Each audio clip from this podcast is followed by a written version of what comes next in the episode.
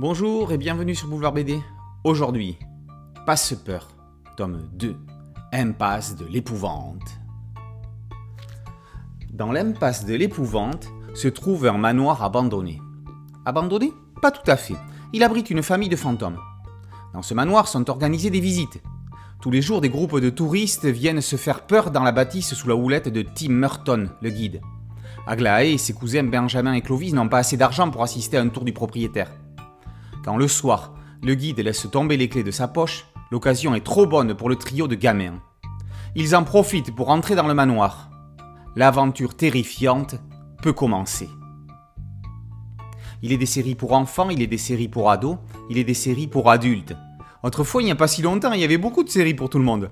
Alors quand on voit débarquer une série comme Passe-Peur, on ne peut qu'être réjoui de se retrouver face à une série pour tous. Les gamins s'imagineront pénétrer dans la maison hantée, véritable mythe de la littérature, des contes et du cinéma. Les adultes adoreront les références à Tim Burton, à Poltergeist et autres habitués classiques du genre. Dans un autre style, on remarquera un vase bien connu des tintinophiles, exactement le même que celui du lotus bleu. Daniel Bultrace adapte la série de Marie-Lou Addison et Richard Petit. Au dessin, Jean-Marc Rinks a simplifié son trait comme pour le préparer à une adaptation en dessin animé. Passe-peur ferait un malheur. Alors que le premier tome, Rue de la Trouille, était réussi mais ne l'affichait pas, la trouille, cette impasse de l'épouvante est beaucoup plus inquiétante. Si le lecteur ne va pas se cacher sous les draps, il comprendra que les personnages aient vraiment peur.